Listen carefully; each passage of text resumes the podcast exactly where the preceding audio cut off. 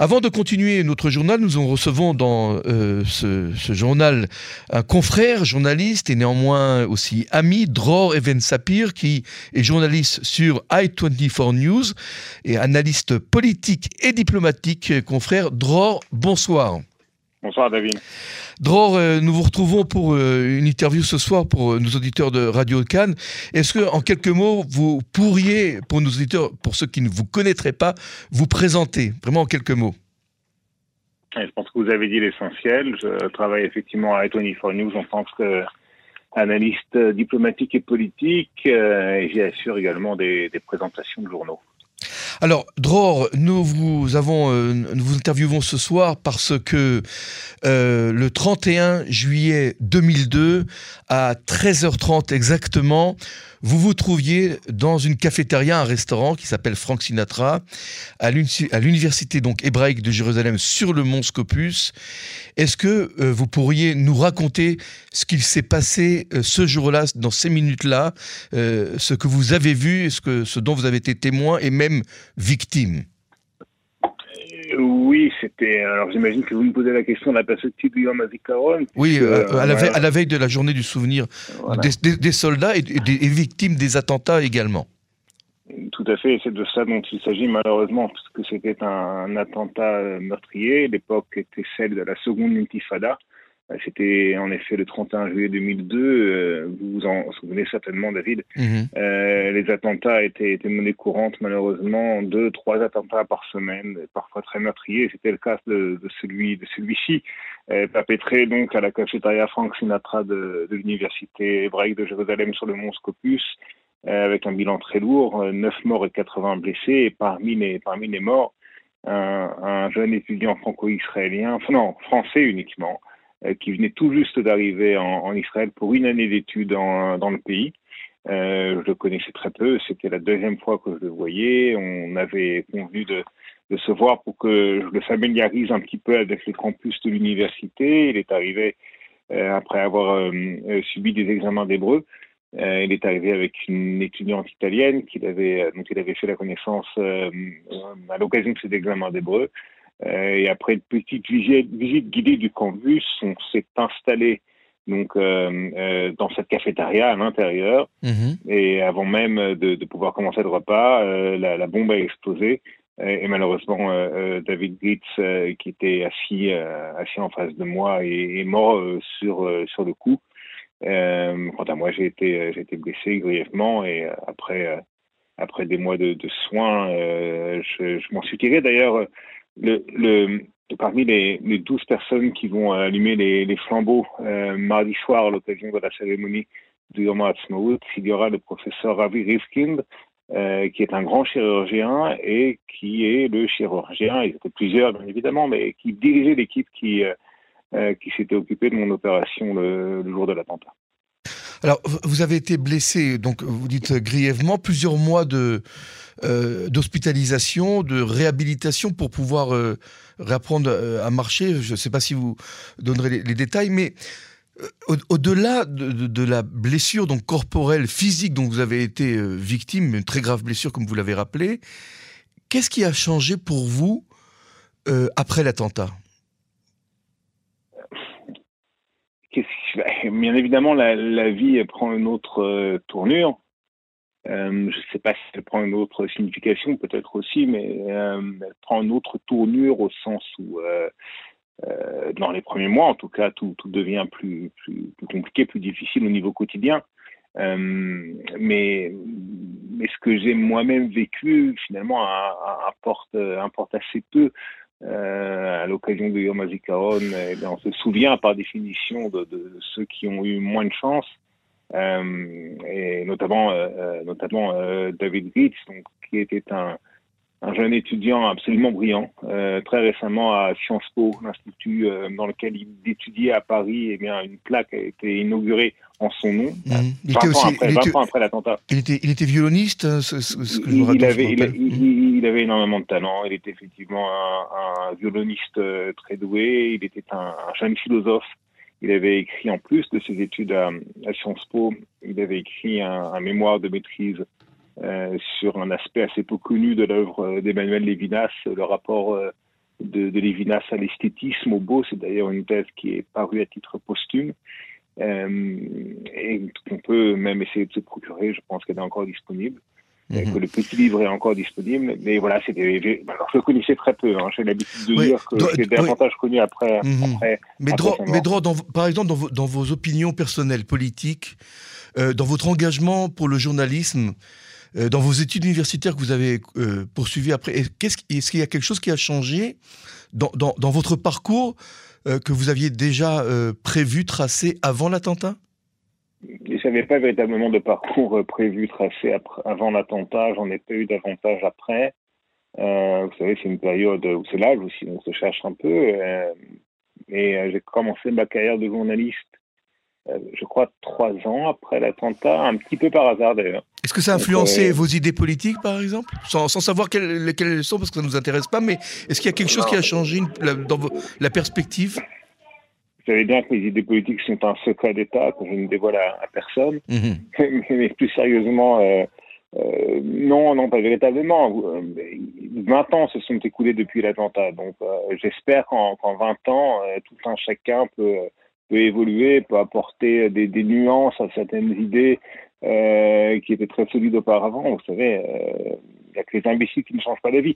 Mais je ne pense pas que l'attentat en, lui-même ait véritablement pesé sur ma conception du monde, sur ma conception d'Israël, sur ma conception du conflit israélo-palestinien ou israélo-arabe. Mmh. Ce, sont des, ce sont des conceptions qui euh, évoluent parce que l'individu évolue indépendamment de, ce qui peut lui arriver ou, plus ou moins indépendamment. Bien évidemment, un événement comme celui-là vous, vous marque à vie, mais est-ce qu'il chamboule véritablement vos, conceptions euh, les plus, euh, enracinées? Je, ne pense pas. Je pense que ces conceptions, elles évoluent tout simplement parce que parce qu'on mûrit euh, avec, euh, avec le temps, avec l'âge.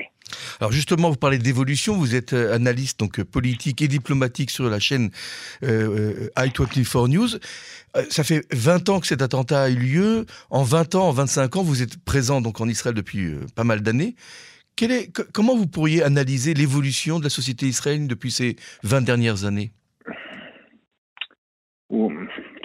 J'espère qu'on a qu'on a au minimum 6 heures pour en, ou 7 pour en parler. On va essayer de résumer quand même. On va essayer de résumer. des points, points importants, mais c'est une question difficile, mais ça n'a échappé à personne, surtout pas à vous, David, qui est, euh, je le sais, un observateur euh, avisé de la société israélienne, qu'elle a rarement été aussi divisée, qu'elle a rarement été aussi clivée. Euh, donc ça, c'est une c'est une évolution qui, euh, qui bien évidemment peut être peut être considérée comme étant comme étant inquiétante. Euh, tout ce qui faisait, ce qui fait encore d'une certaine manière le ciment de cette société, euh, semble se décomposer euh, un petit peu. Alors j'espère que ce n'est pas euh, que ce n'est pas une fatalité et que qu'on pourra véritablement, dans tous les sens du terme, recoller les morceaux. Je pense que l'expression est tout à fait adéquate. Mais, mais effectivement, c'est une société, c'est une société qui qui de plus en plus, malheureusement, perd une partie de ses, de ses valeurs communes, de ses repères communs, et, qui existent encore. Euh, vous savez, c'est, ce, qui est très, ce qui est très frappant lorsque on est journaliste comme moi, on a la chance de pouvoir, euh, euh de pouvoir couvrir des manifestations de, d'opposants à la réforme, euh, mmh très mmh fréquentes, mais, mais, également des manifestations, on a eu une importante il y a quelques semaines, de, de partisans de la réforme. Mmh. Et, et, dans, les, dans les deux camps, entre guillemets, eh bien, on, on scande le mot de démocratie, démocratia, mmh. et on agite des drapeaux israéliens, des drapeaux bleu-blanc, mais, mais on n'a pas la même conception de la démocratie, on n'a pas la même conception de l'État d'Israël et, du sionisme et de ce qu'il représente.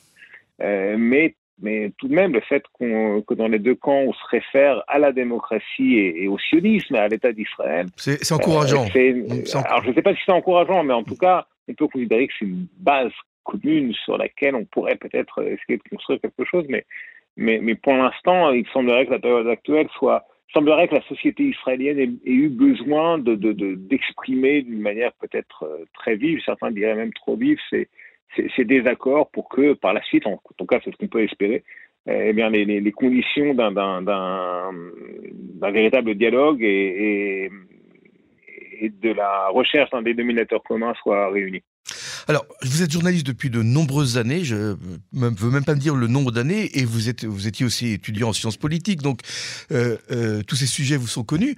Est-ce qu'on peut affirmer aujourd'hui... J'ai même été étudiant en sciences politiques euh, avec un certain David Shapiro. voilà, mais ça, il ne faut pas le dire aux auditeurs, auditrices. mais, mais pourquoi pas Est-ce que les manifestations qui se déroulent depuis trois mois, on en est à la 16e semaine, il me semble, est-ce qu'il y a quelque chose, il y a un phénomène particulier cette fois-ci? On a eu des mouvements de protestation en 2011 sur le coût de la vie, on a eu des manifestations géantes à l'occasion du, massacre de Sabra Chatila en 82, mais euh, est-ce que, en 80, oui en 82 il me semble, ou 84, oui 82 pardon, mais est-ce qu'on est euh, témoin ce soir, aujourd'hui, à quelque chose de spécifique dans ces manifestations? Est-ce que c'est un événement particulier qui n'est jamais arrivé en Israël? Incontestablement. Euh, incontestablement, autant de personnes qui manifestent sur une période aussi longue, c'est inédit dans l'histoire d'Israël. Euh, absolument, euh, sans, sans, aucun doute. Et la, question que se posent les manifestants, je vous la poserai à vous, est-ce que ces, ces, manifestations de masse, parce qu'elles sont quand même nombreuses, est-ce que pensez-vous que ça influence, ça influence sur le gouvernement, sur leurs décisions? Est-ce que ça a une portée? Ah, le, fait est que euh, Benjamin Netanyahu a décidé de geler euh, la procédure d'adoption euh, des, des, principales causes de la réforme judiciaire à la Knesset. Le fait est que Benjamin Netanyahu, encore lui, dans un entretien très récent, d'aujourd'hui même à une chaîne de télévision euh, euh, américaine, affirme que personne ne croit que dans, sa version originelle, euh, la réforme judiciaire sera adoptée. Dans son propre camp, on est parvenu à cette conclusion-là. Donc manifestement, euh, un mouvement d'une telle ampleur qui a surpris, je crois, à la fois les, euh, promoteurs de la réforme, à savoir Benjamin Netanyahu et Ariv Levin et leurs partisans, et à la fois, je pense, les animateurs du mouvement de protestation contre la réforme, dans, les, deux, côtés, on ne s'attendait pas à, un mouvement d'une aussi grande ampleur. Il y a d'autres choses, on peut bien évidemment euh, les remous dans certaines unités de réserve de l'armée israélienne bien évidemment euh, les, euh, les, avertissements de certaines agences de notation économique, tout cela pèse et pèse beaucoup et, et, et Benjamin Netanyahu, qui s'y connaît en sécurité et qui s'y connaît en économie, ne peut pas ne pas prêter une oreille attentive à ces, à ces signaux. Euh, mais au-delà de cela, encore une fois, le mouvement de protestation, qui a assez limites, hein, qui a ses limites sociologiques, euh, c'est un mouvement de protestation qui est la protestation des, des, élites israéliennes pour aller pour aller vite, des élites laïques israéliennes, même si euh, dans les rangs des manifestants on trouve également bon nombre euh, de, de, de sionistes religieux qu'on pourrait qualifier de, de libéraux. Euh, mais c'est tout de même le, un mouvement de, de, de protestation des classes euh, moyennes, libérales, en général euh, laïques. donc sociologiquement, c'est très, c'est très marqué. Euh, vous trouverez très peu d'arabes israéliens, vous trouverez quasiment pas de, de, de d'orthodoxes, mhm. vous trouverez assez peu, même s'il y en a, de, de, de sionistes religieux.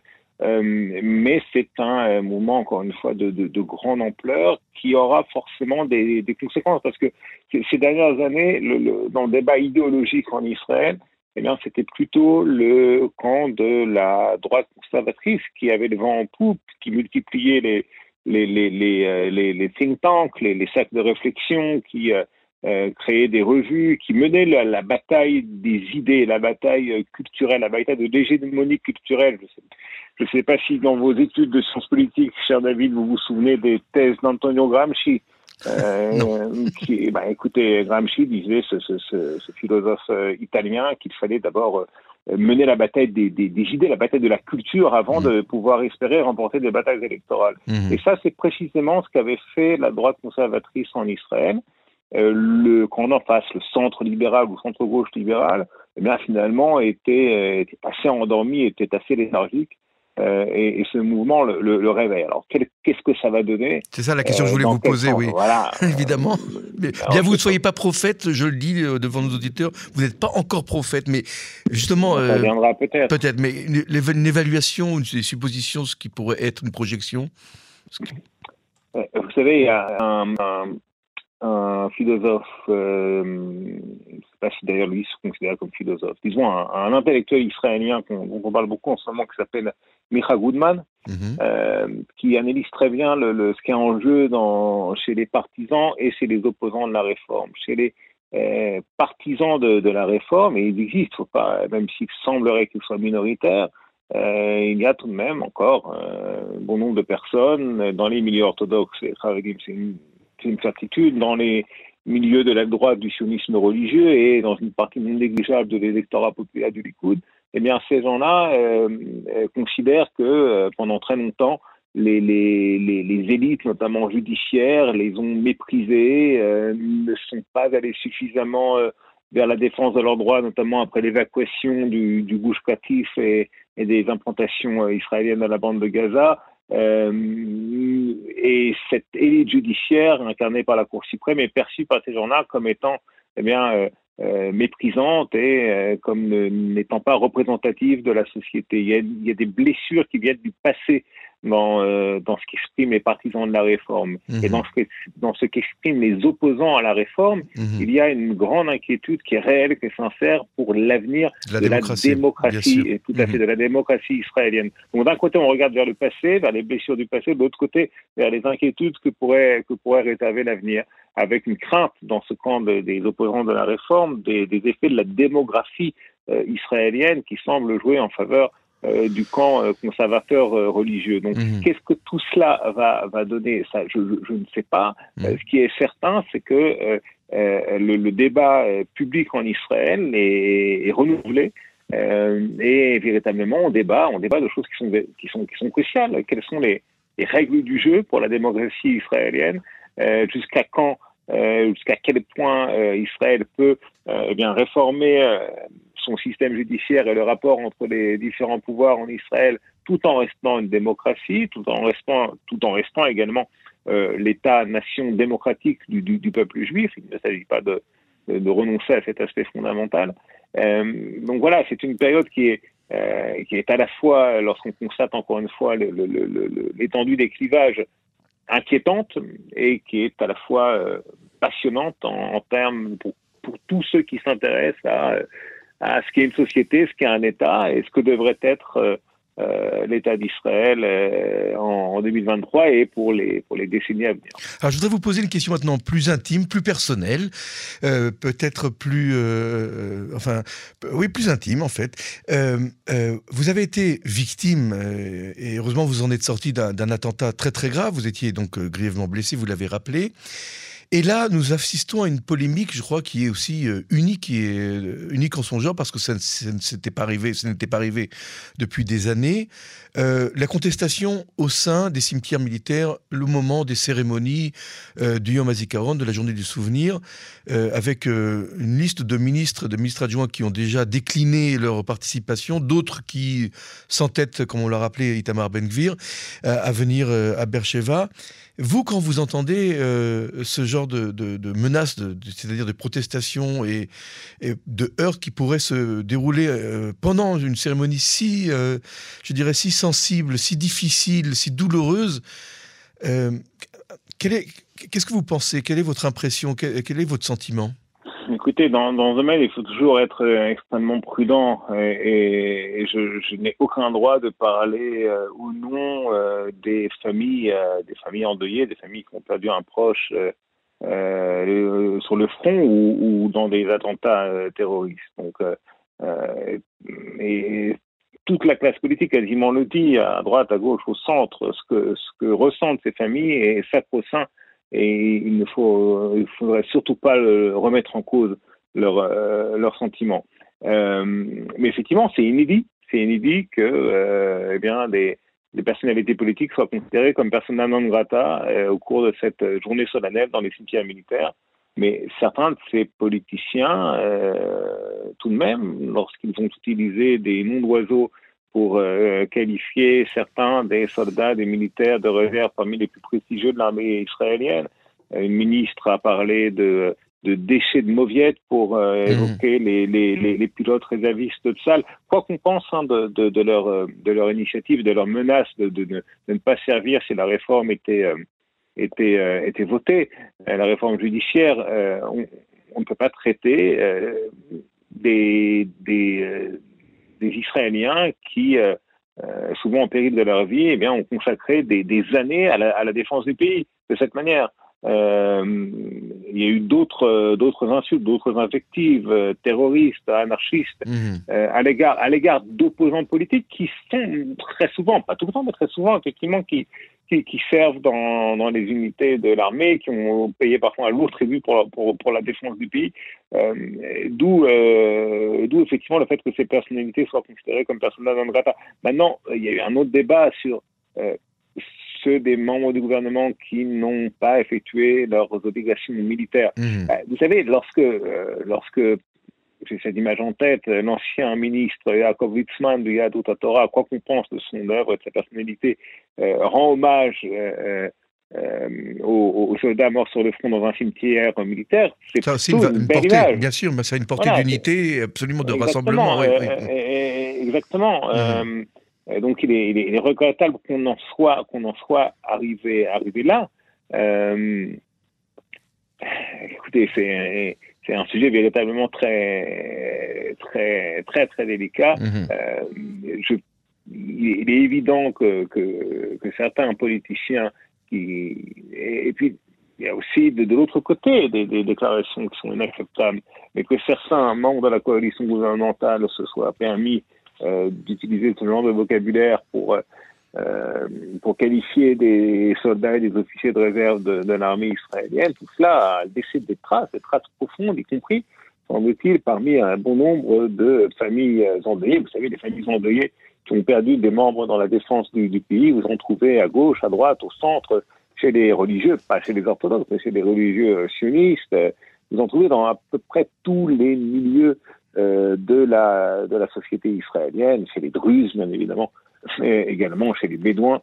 Euh, donc, euh, donc oui, il y a là véritablement dans le fait que ces journées, celle du Yom HaZikaron et puis immédiatement après celle du Yom qui doivent incarner plus que tout dans le calendrier israélien l'unité du peuple, et eh bien jusque dans ces incarnations, l'expression de la division et du clivage de la société se fera entendre. Euh, eh bien, c'est euh, c'est un signe des temps euh, tout de même. C'est tout à fait tout à fait révélateur. malheureusement sans doute de ce que la société israélienne est en, train, de, vivre, est en train de traverser. Mais, mmh. mais, si vous avez prêté une oreille attentive à, mes propos, vous avez compris que, que, que, de mon point de vue, en tout cas, c'était peut-être un, une phase nécessaire pour que la société israélienne eh bien, euh, perce l'abcès d'une certaine manière. Eh bien, écoutez, Dror Even Sapir, tout d'abord, merci d'avoir répondu à nos questions. On, aurait bien continué 6 heures à vous entendre et c'est aussi très agréable de terminer sur une note positive. Je rappelle que vous êtes donc journaliste sur i24 News, vous êtes analyste politique et diplomatique. Eh bien, je vous souhaite, malgré tous ces clivages, de bonnes fêtes de Yom Ha'atzmaut, un recueillement euh, nécessaire à nous tous pour euh, cette journée terrible, cette journée du souvenir des soldats et soldats tombés sur le front. Et euh, je serai très heureux euh, de vous retrouver euh, dans quelques semaines ici sur nos ondes pour une nouvelle analyse toujours aussi intéressante par, par vous-même. Merci Dror encore une fois et shalom. Merci, à bientôt.